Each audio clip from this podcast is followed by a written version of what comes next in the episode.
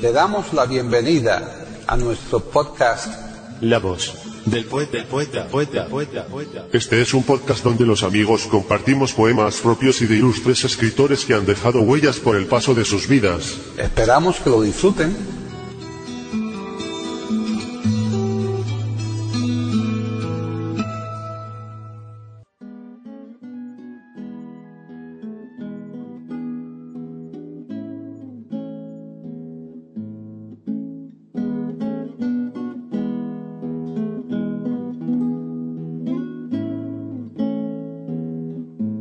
Hoy presentamos a César Gómez narrándonos poemas de Jorge Luis Borges.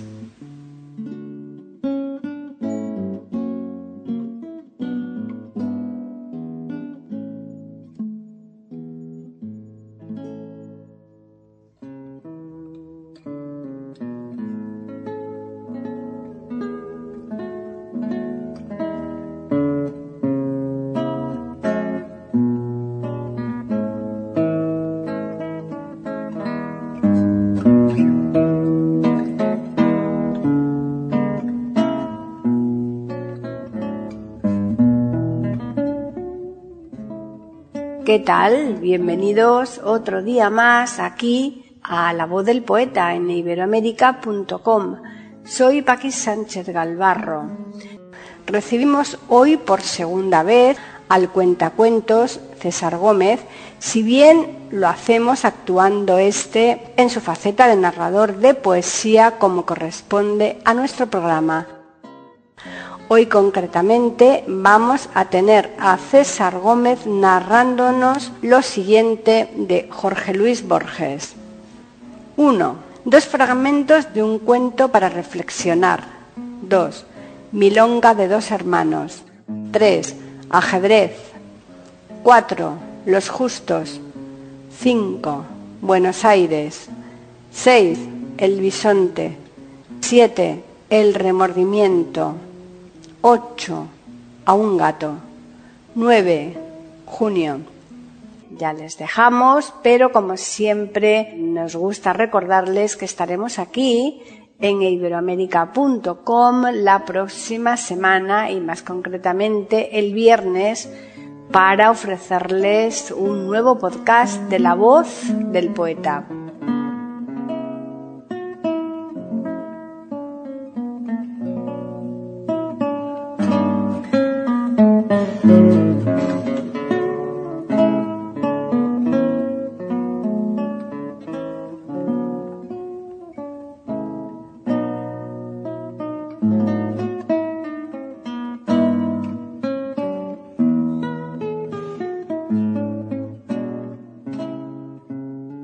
César Gómez Pérez. Lleva más de 30 años de experiencia en parcelas como las de locutor de radio, dirigiendo y realizando programas musicales especializados en jazz, ha dirigido el programa cultural Radio Etnia, narrando los relatos de la sección de literatura, realizador del programa infantil Las Cinco Esquinas, desarrollando diferentes estrategias de animación a la lectura y formador en locución y realización radiofónica y en técnica de voz.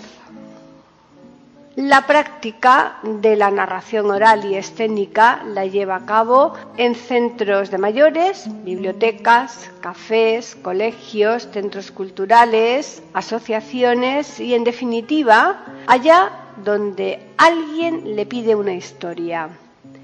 Cuando actúa en solitario lo hace como César Gómez. Cuando lo hace en pareja es calicanto. Y cuando lo hace en trío aparece un pianista, un cantante y él que ejerce de saxofonista y narrador. Entonces son cardalanas. También realiza recitales de poesía. Es miembro de la Red Internacional de Cuentacuentos.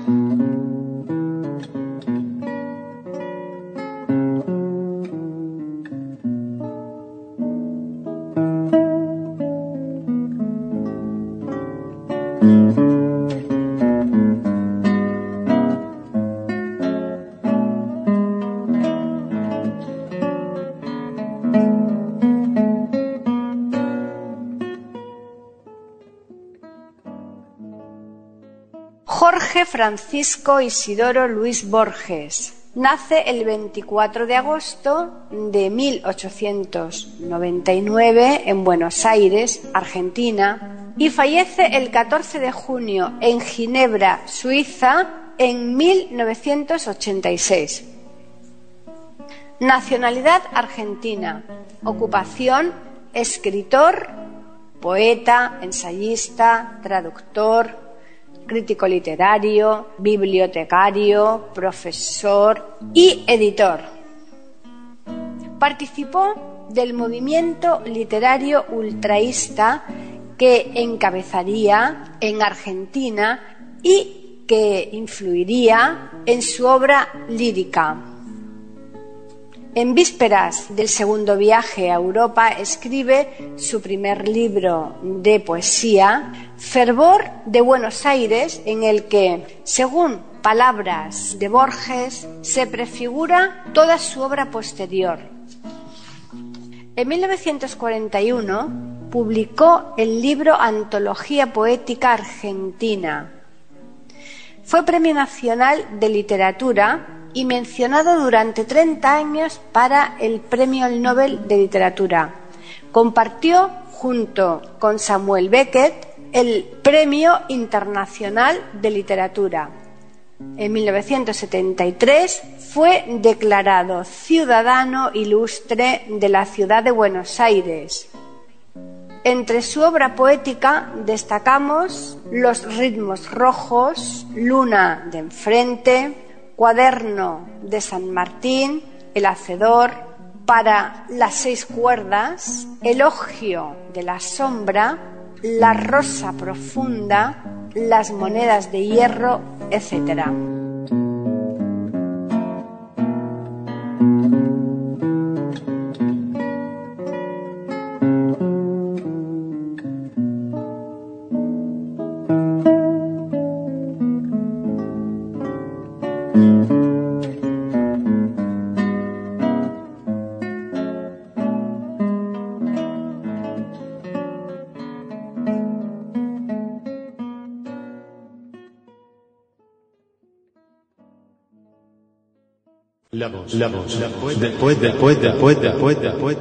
Aquí en iberoamérica.com y radiogeneral.com.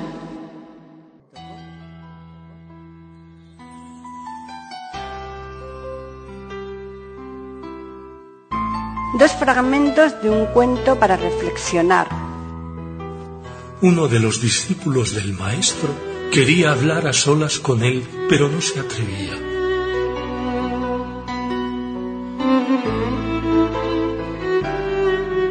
El maestro le dijo, dime qué pesadumbre te oprime.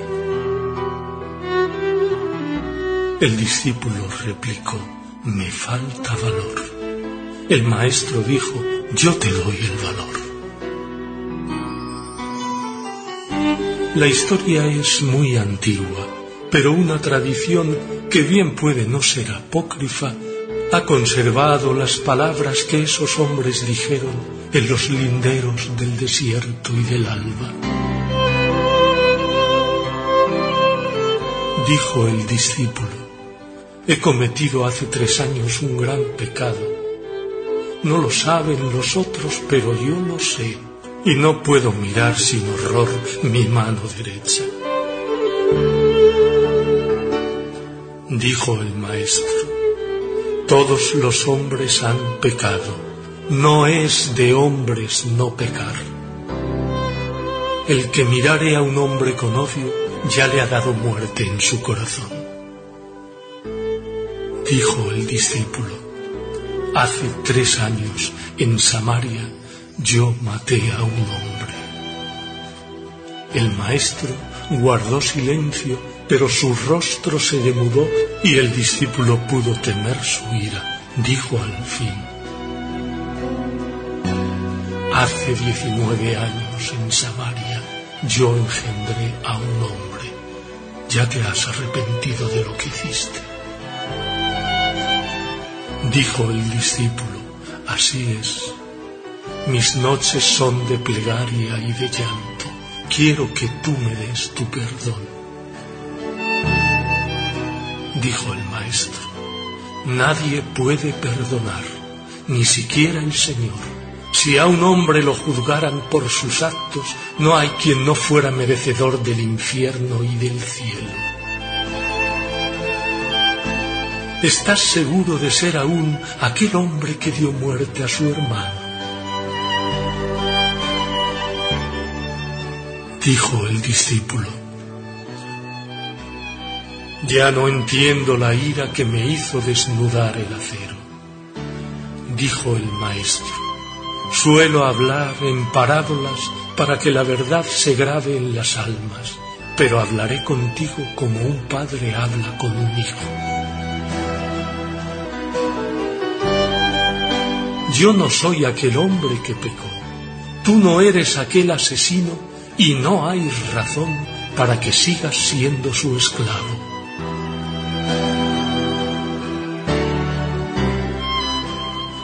Incumben los deberes de todo hombre. Ser justo y ser feliz. Tú mismo tienes que salvarte. Si algo ha quedado de tu culpa, yo cargaré con ella. Lo demás de aquel diálogo se ha perdido.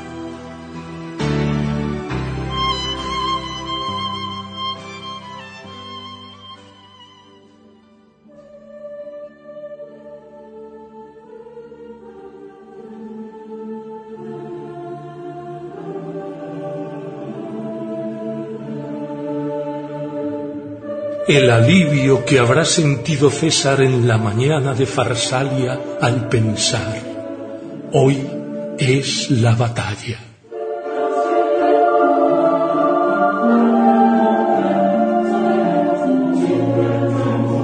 El alivio que habrá sentido Carlos I al ver el alba en el cristal y pensar, hoy es el día del patíbulo, del coraje y del hacha.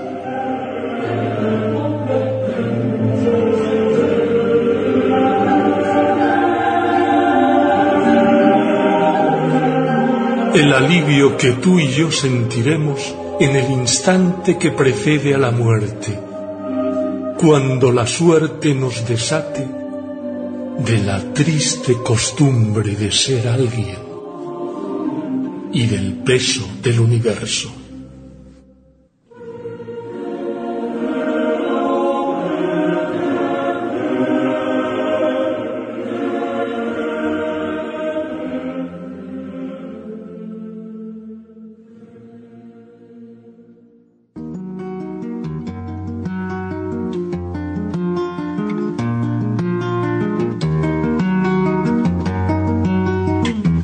Milonga de dos hermanos. Traiga cuentos la guitarra de cuando el fierro brillaba. Cuentos de truco y de taba, de cuadrera y de copa. Cuentos de la costa brava y del camino de tropa.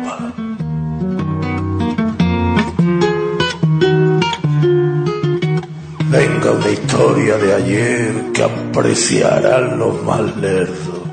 El destino no hace acuerdo y nadie se lo reproche. Ya estoy viendo que esta noche vienen del sur los recuerdos.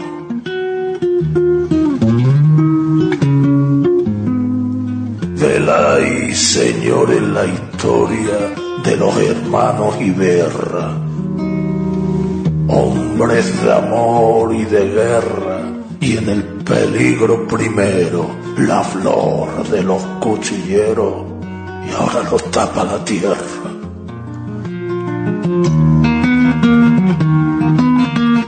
Suelen al hombre perder la soberbia y la codicia, también el coraje envicia a quien le da no sería, el que era menor debía más muerte a la justicia.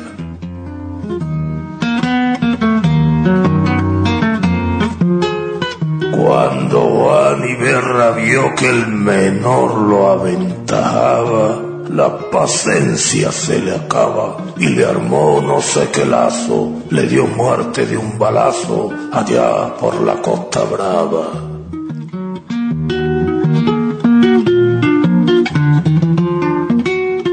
Así de manera fiel conté la historia hasta el fin. En la historia de Caín, que sigue matando a Abel. La voz, la voz, la voz, después, después, después, después, después, después. Aquí en iberoamérica.com y radiogeneral.com.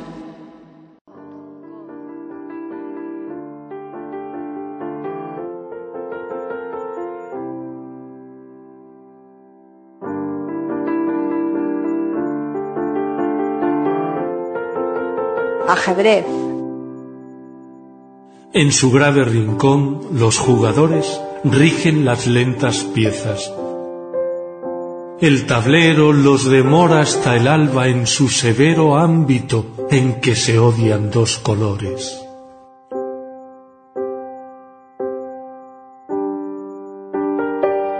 Adentro irradian mágicos rigores las formas, torre homérica, ligero caballo, armada reina, rey postrero, oblicuo alfil y peones agresores.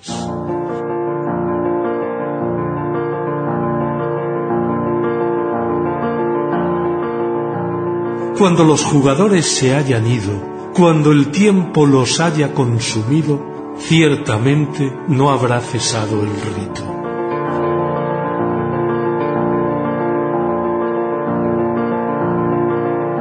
En el oriente se encendió esta guerra, cuyo anfiteatro es hoy toda la tierra. Como el otro, este juego es infinito.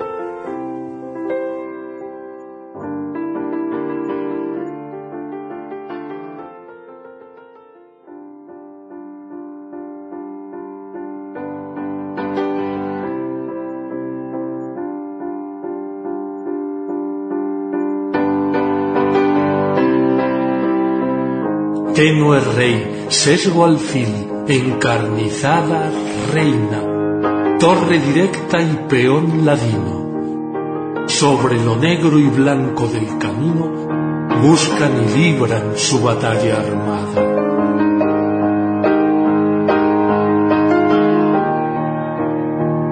No saben que la mano señalada del jugador gobierna su destino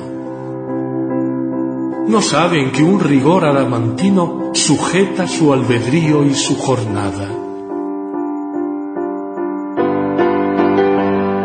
También el jugador es prisionero, la sentencia es de Omar, de otro tablero de negras noches y de blancos días. Dios mueve al jugador y éste la pieza. ¿Qué Dios detrás de Dios la trama empieza?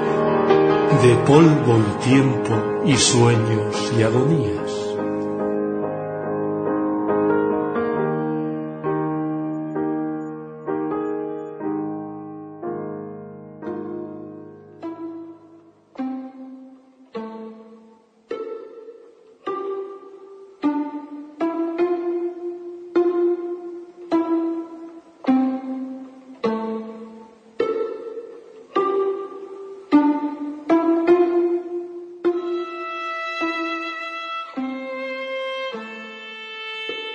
Los justos. Un hombre que cultiva un jardín como quería Voltaire. El que agradece que en la tierra haya música.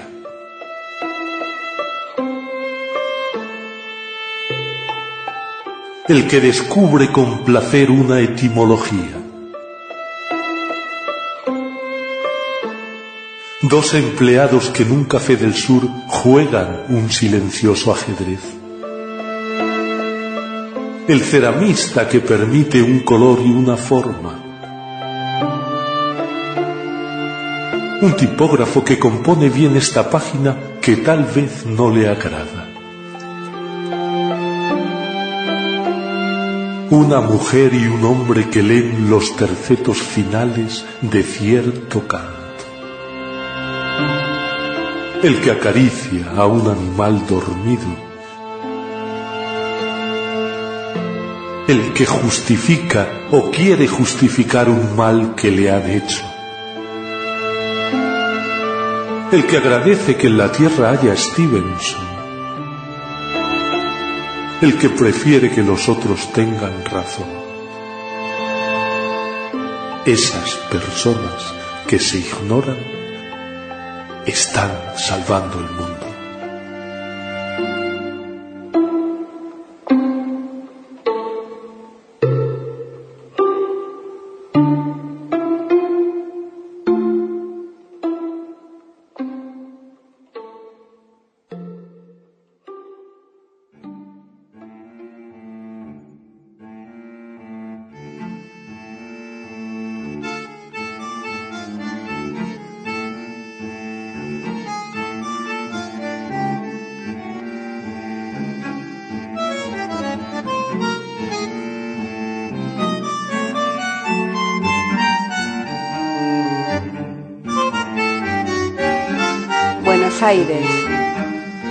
Y la ciudad ahora es como un plano de mis humillaciones y fracasos.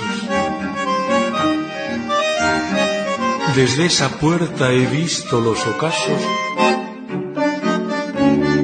y ante ese mármol he aguardado en vano.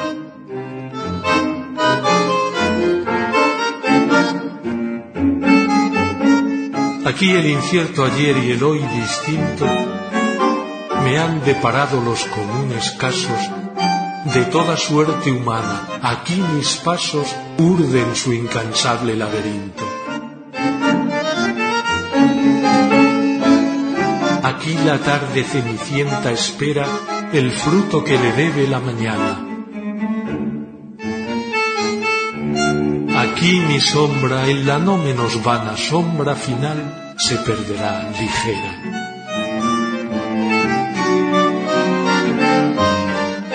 No nos une el amor sino el espanto. Será por eso que la quiero tanto.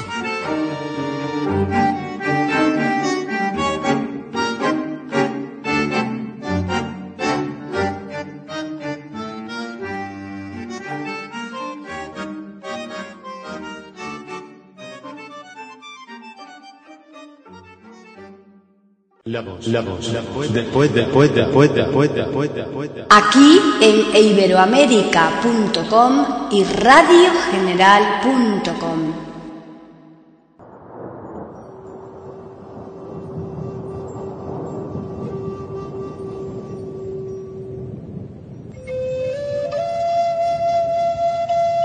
El bisonte.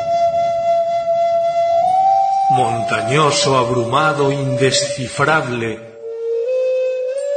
rojo como la brasa que se apaga. Anda fornido y lento por la vaga soledad de su páramo incansable. El armado testud levanta en este antiguo toro de durmiente ira Veo a los hombres rojos del oeste y a los perdidos hombres de Altamira. Luego pienso que ignora el tiempo humano, cuyo espejo espectral es la memoria. El tiempo no lo toca ni la historia de su decurso tan variable y vano. Intemporal, innumerable, cero, es el postrer bisonte y el primero.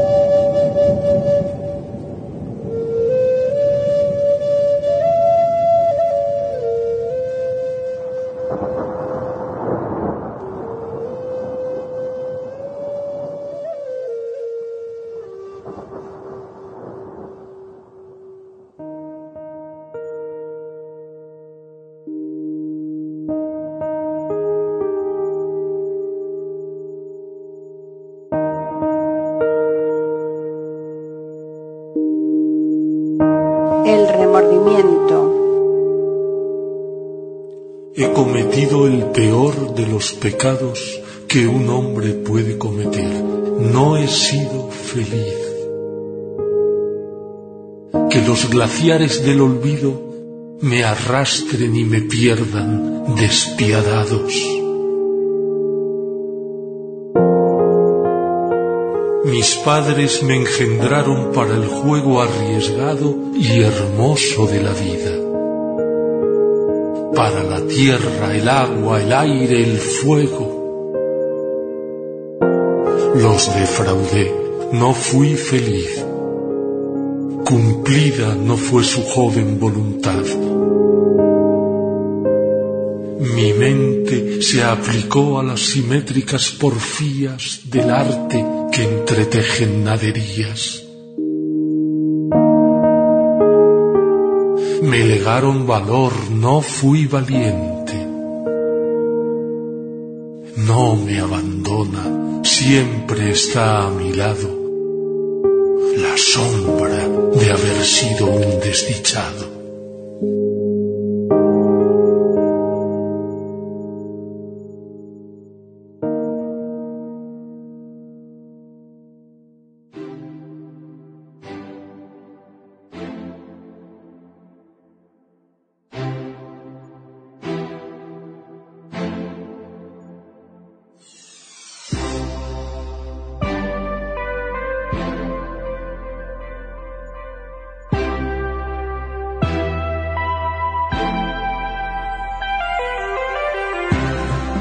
Un gato.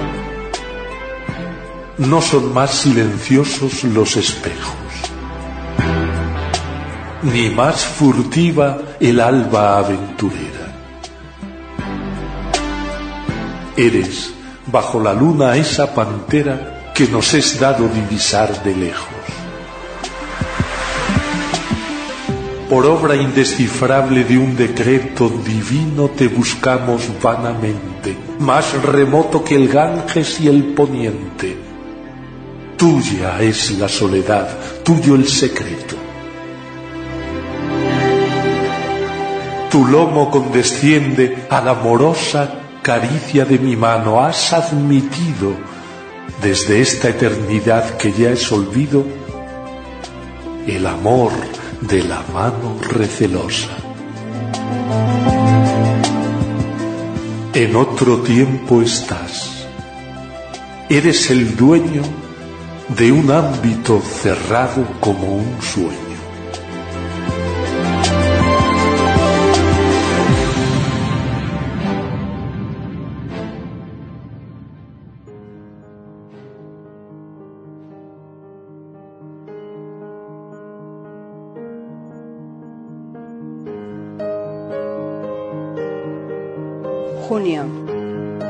En la tarde de oro, o en la serenidad cuyo símbolo podría ser la tarde de oro, el hombre dispone los libros en los anaqueles que aguardan y sienten el pergamino, el cuero, la tela y el agrado que dan la previsión de un hábito y el establecimiento de un orden.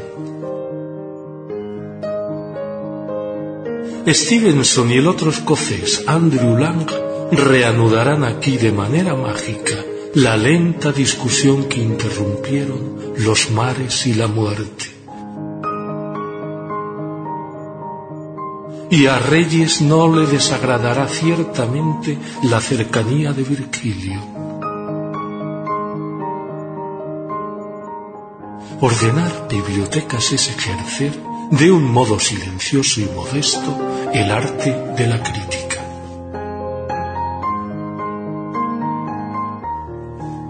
El hombre que está ciego sabe que ya no podrá descifrar los hermosos volúmenes que maneja y que no le ayudarán a escribir el libro que lo justificará ante los otros. Pero la tarde que es acaso de oro sonríe ante el curioso destino y siente esta felicidad peculiar de las viejas cosas queridas. La voz del poeta, la voz del poeta, la voz del poeta.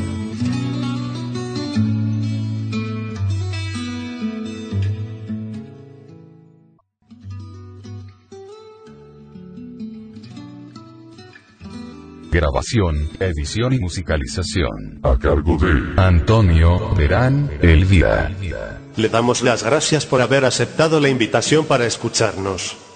Te invitamos a participar con algún poema de tu inspiración. O si tienes alguna sugerencia, Escríbenos al correo.